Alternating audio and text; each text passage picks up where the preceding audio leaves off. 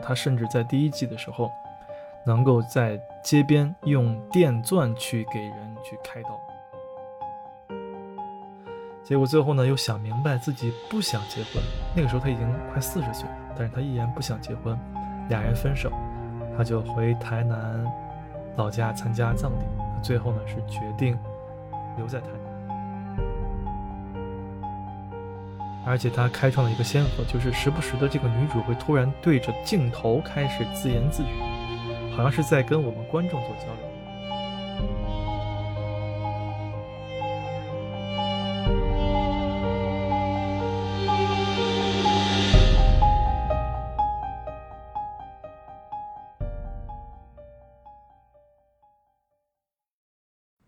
大家好，我是形单影只的贤者杨二。这一期呢，主要是我一个人跟大家来去聊一聊。嗯，因为这个内容呢，本身也挺适合一个人在夜深人静的时候呢，去唠唠一唠的哈。跟大家唠什么呢？唠一唠我最近这两年看过的一些剧啊。这些剧呢，包括《村里来了个暴走女外科》。它是一种漫画风啊，而且是这种女强男弱这样的风格的。还有《俗女养成记》的第一季到第二季，啊，它有点像我们这两年在提的返乡潮，就是北上广深的一线城市的人回归到二三线城市啊。它是从台北回归到台南，而且是大龄未婚女子这种身份发生的一些故事。那麦瑟尔夫人呢，从第一季到第四季。她是离异女子，去追逐自己的梦想。那最后一个片子呢，是《伦敦生活》的第一季，还有第二季，一个不婚不育的女人，她的一些事情，而且她的这种拍摄手法也是开创了先河。后面去聊一聊。那这些剧呢，我梳理完之后，我发现它其实有一些共同点的。第一呢，是本身都是以女性为主的这种大女主的片子；第二呢，它都是以这种轻喜剧。主人公呢都会带这些幽默的成分在里面。最后一个呢是这些女主呢在当时的年代当中呢其实是不被主流社会所接纳的啊，非主流这样的方式，所以会发生很多反差的内容在里面。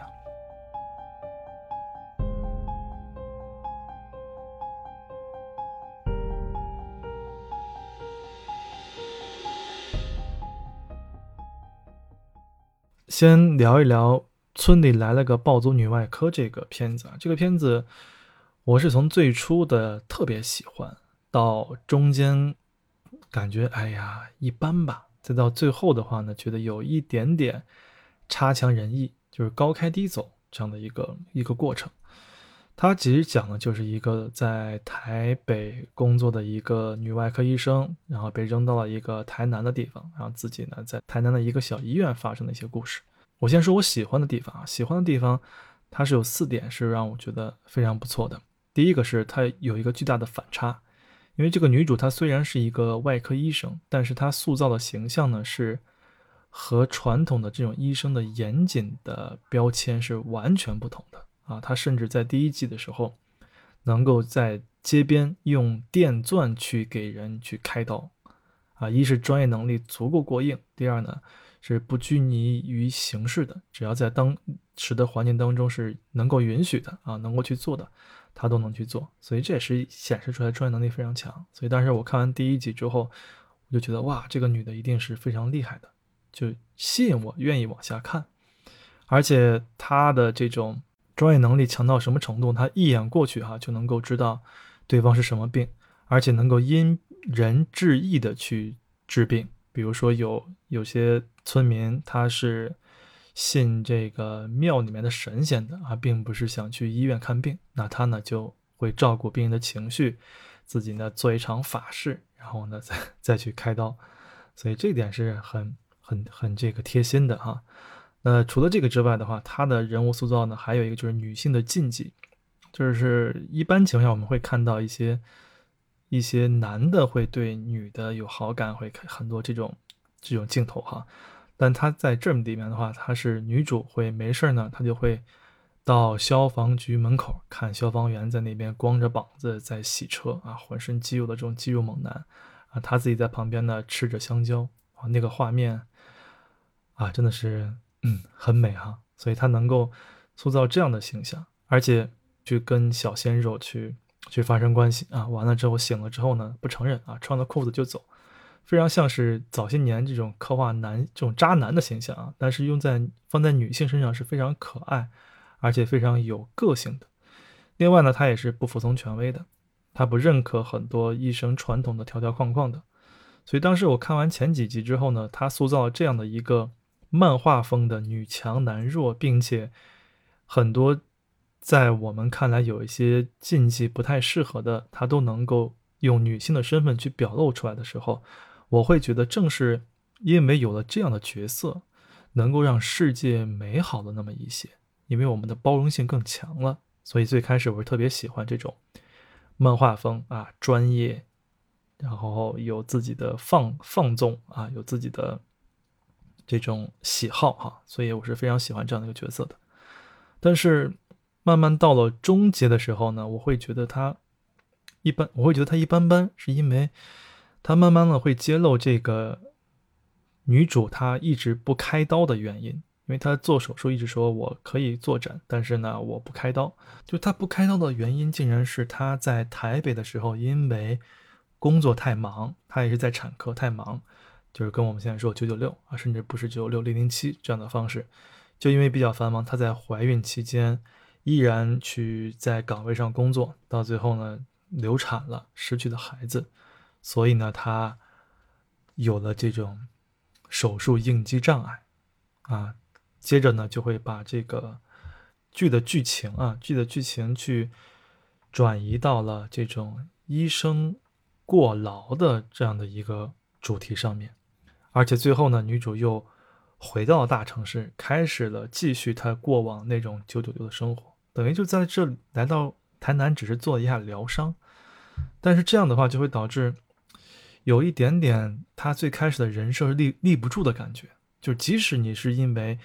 九九六零零七失去的孩子有了应激创伤之后，你来这里疗愈，但你一开始那种形象的塑造，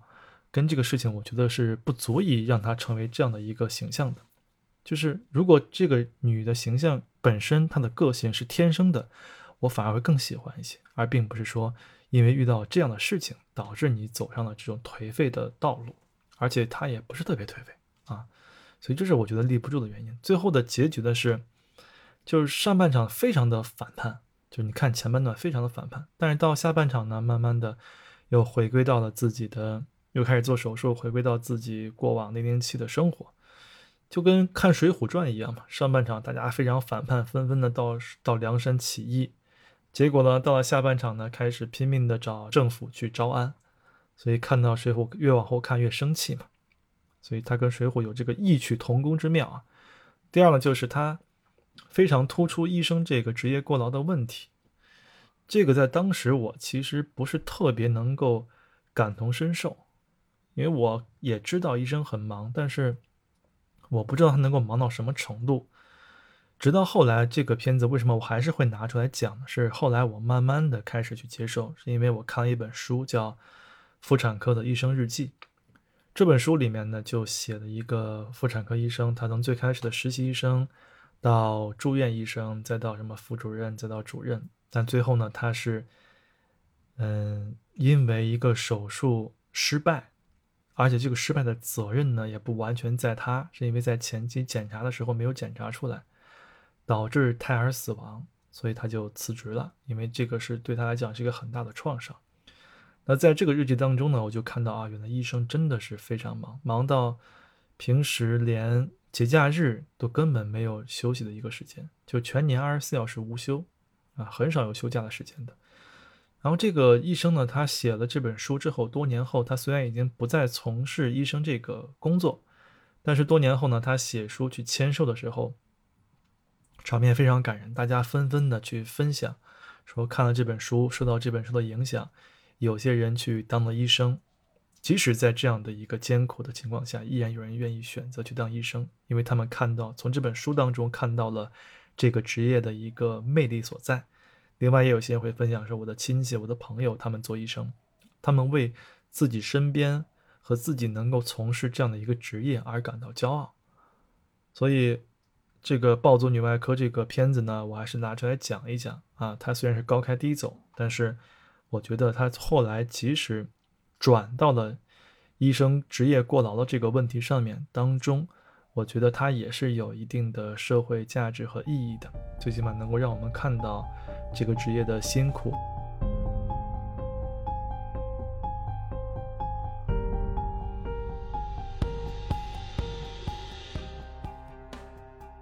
再来说第二个片子啊，《俗女养成记》，这也是我这几部片子里面我最喜欢的一部片子。这个片子我是推荐给了两个人去看，包括也推荐给了我老婆啊，算是三个人。三个人呢都是五星好评，而且它被评为是年度最佳的治愈搞笑片啊。那这个故事梗概呢，大概的哈，第一季它其实是讲的说大龄未婚女青年，应该叫陈嘉玲哈，她在台北呢是在一家公司做秘书的。那她当时参加完前男友的婚礼之后呢，就大出洋相，然后呢就受到刺激和现男友求婚，结果最后呢又想明白自己不想结婚，那个时候她已经快四十岁了。但是他依然不想结婚，俩人分手，他就回台南老家参加葬礼。那最后呢是决定留在台南，这是他第一季的故事。第二季故事就在台南重新找工作、谈恋爱，到最后意外怀孕，不想要又生下来又结婚啊，大概这样的一个故事。他呢，他的拍摄手法呢也很有意思啊，他是童年的故事和现代正在进行的这个交叉去做。做演演绎，能够让我们感受到一个家庭他自身的童年对自己成年的影响，而且里面有他自己的，有他父母的，也有他爷爷奶奶的故事，讲的是闽南语，我也非常喜欢。那这里面的几个人物呢，有主要陈嘉玲她弟弟、爸爸妈妈，还有爷爷奶奶。陈嘉玲这个人呢，很像我们在这两年我们大陆的一个发展，也是。他是从台北回到台南，那我们很多人是在北上广的奋斗之后，最后愿意回到老家，就是我们不再去追求这种高速的这种经济发展，而是想在自己当下能够过好自己的小日子。比如说我们这两年比较火的一些美食做饭的节目啊，李子柒呀、张同学呀，对吧？大家看得津津乐道。就是哪怕我是在乡村，但是这种乡村的生活呢，依然是能够让。很多人趋之若鹜的，还有我比较喜欢的一个一个北漂日记，他是最开始呢在北京拍的自己每一天在北京北漂的一些日子和一些故事，后来呢他回到了自己的老家，然后开始拍在自己老家的一些日子啊，还有是应该是一个应该是一个中戏的一个导演吧，他立志要拍一些。纪录片，结果呢就没有闯荡出来很好的一些作品。后来回到老家呢，开始做做这个美食啊，结果一下子就出圈了啊。所以看到大家这两年的一些关注的重点，慢慢的从这种所谓的追求成功到追求幸福，那点点滴滴的，哪怕是做顿饭，哪怕是拍一下自己身边这种平平淡淡的日子，也是能让我们很享受的。那这个片子里面当中就给到我们这样的感觉，就是家长里短，小时候的故事，现在的一些映射，都能够让这个人物更立体，我们更喜欢陈嘉玲这样的一个人物。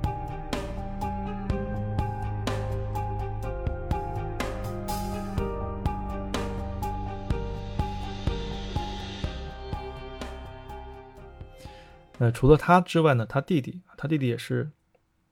很有意思啊，他弟弟是一个 gay 啊，而且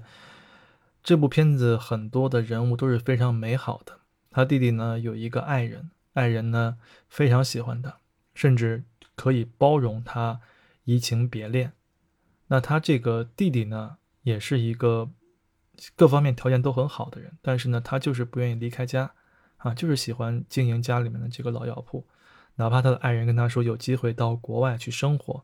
到最后呢，他也是舍不得离开自己的父母，然后就留在了这个台南的小镇当中。那爸爸妈妈呢，他们给我们的呃感觉都是对孩子无条件的爱。当然，当中也会出现一些情感危机啊，比如说有一些疑似出轨然后呢，缺点无数，爱现等等哈。但是他们这种缺点都是让人很喜欢的，因为我们的父父母也会有这样的缺点。随着年龄的增长，从最开始像天一样的父母，慢慢变成了一个普通人。那我们也看到这样一个从小到大他们的这样的一个转变。当然，他这里面并不是说都是完美无缺的，嗯，比如说他的爸爸妈妈有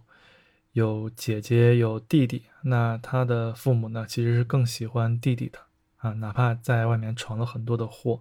最后呢还是愿意去包容他。那对对陈嘉玲的爸爸妈妈来说呢，其实就不太公平，他们守着老药铺，但是呢父母没有把更多的爱给到他们，但他们依然愿意爱着父母。其实这就是多多兄弟姐妹家庭当中经常会碰到的一个问题，但是这些不影响家庭的爱的一个一个流动啊。那最后的一个人物就是爷爷奶奶，他们呢是比较传统家庭，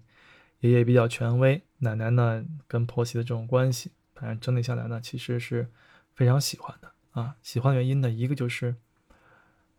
全篇都是这种无条件的爱。能够让人去治愈。第二呢，是陈嘉玲的很多生活，她小时候的生活其实是我们很理想的生活。那现实的当中呢，我们会成人之后碰到很多的问题。就当理想照进现实之后的这种破碎感，以及我们在成年之后的这种接受度，啊，其实是能够让这个片子有更多的一些多元化的呈现的。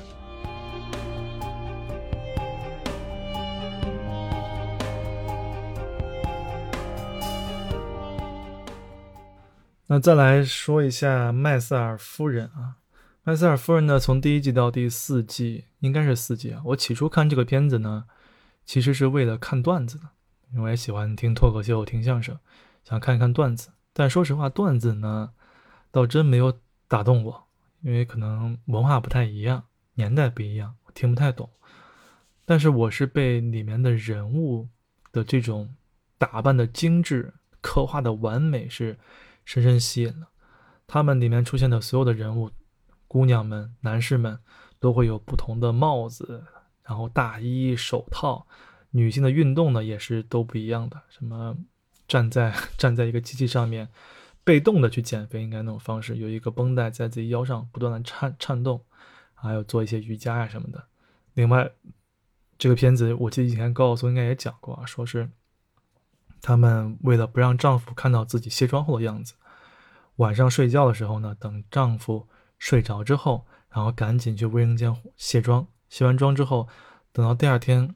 她会拉，她会把窗帘拉一个小缝，正好有一道阳光能够照在自己的脸上。等阳光天刚一亮，阳光照在脸上的时候呢，赶紧第一时间醒来，到卫生间再把妆化好，然后呢再躺下。然后丈夫起来看说：“哎呦，怎么你睡一觉还像昨天一样美丽哈？”其实他不知道，自己的这个女人为了让自己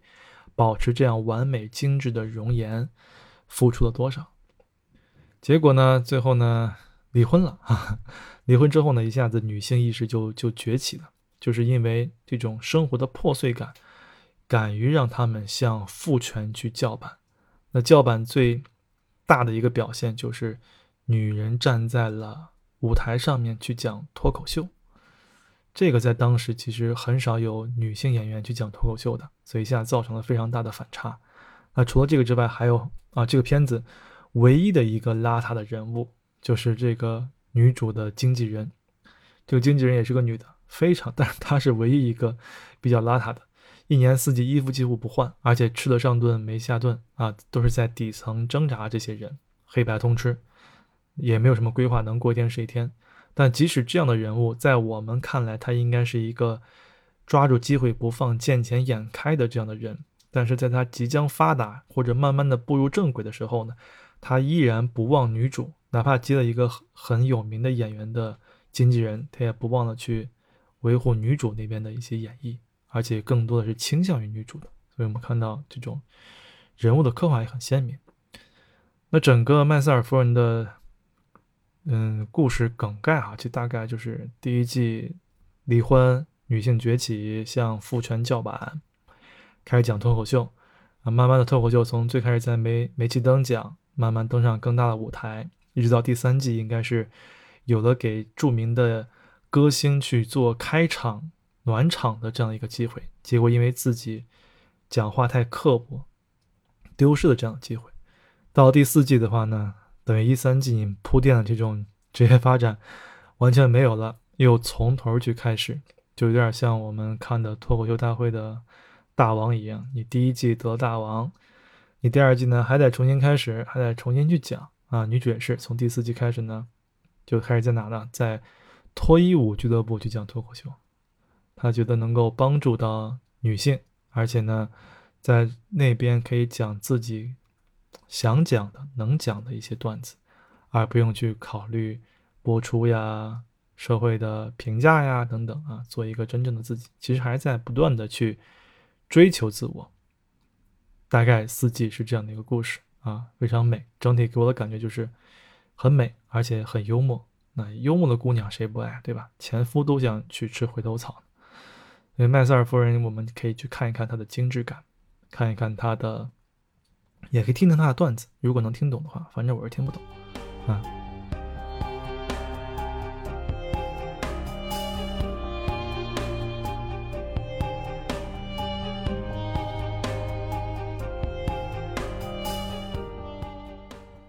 最后一部剧啊，也是我看的挺早的一部剧，这两年当中算是最早的，叫《伦敦生活》，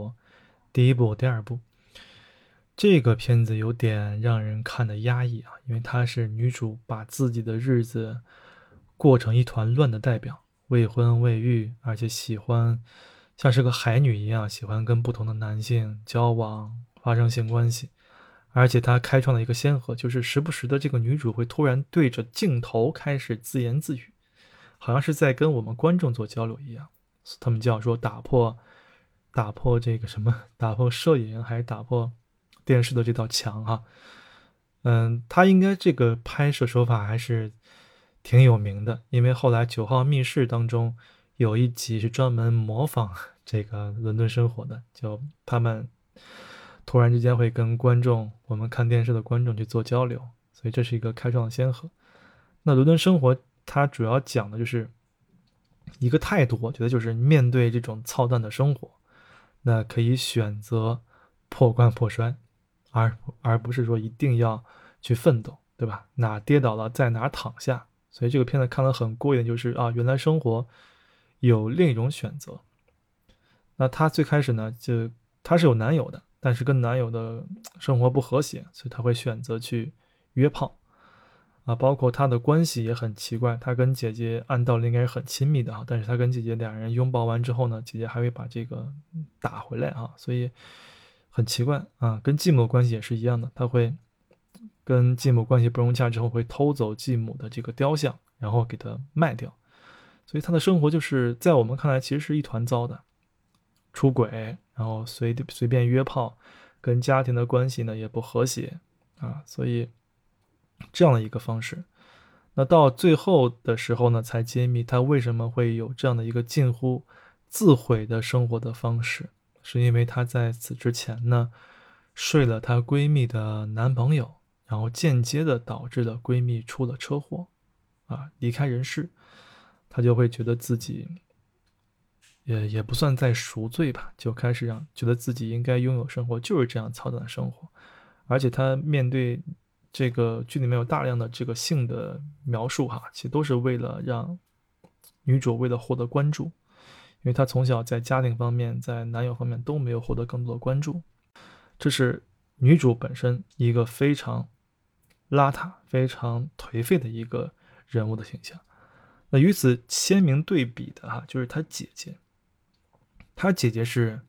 维持表面的华丽的代表，就不管生活再发生什么样的问题，都要保证自己的表面是华丽的，啊，就像那句话，什么不要哭，什么王冠会掉啊，对，类似这样的。她发现丈夫出轨，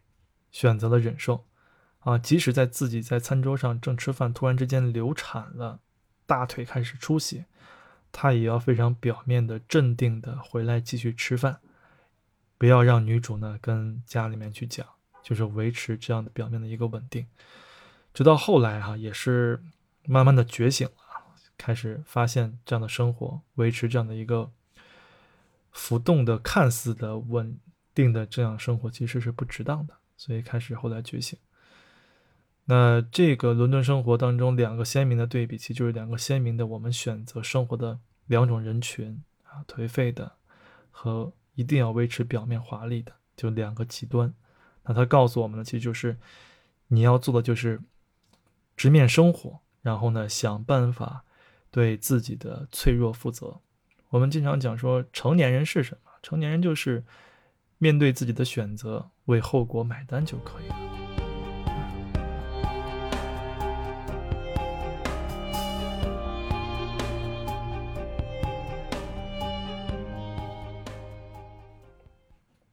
这是我这几年看的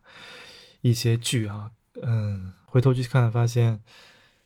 人物虽然都是女性，但回头去看他们塑造的这样鲜明的人物，让我深深的拜倒在了这些石榴裙下啊！如果大家感兴趣的话呢，也可以去看一看生活的多种选择。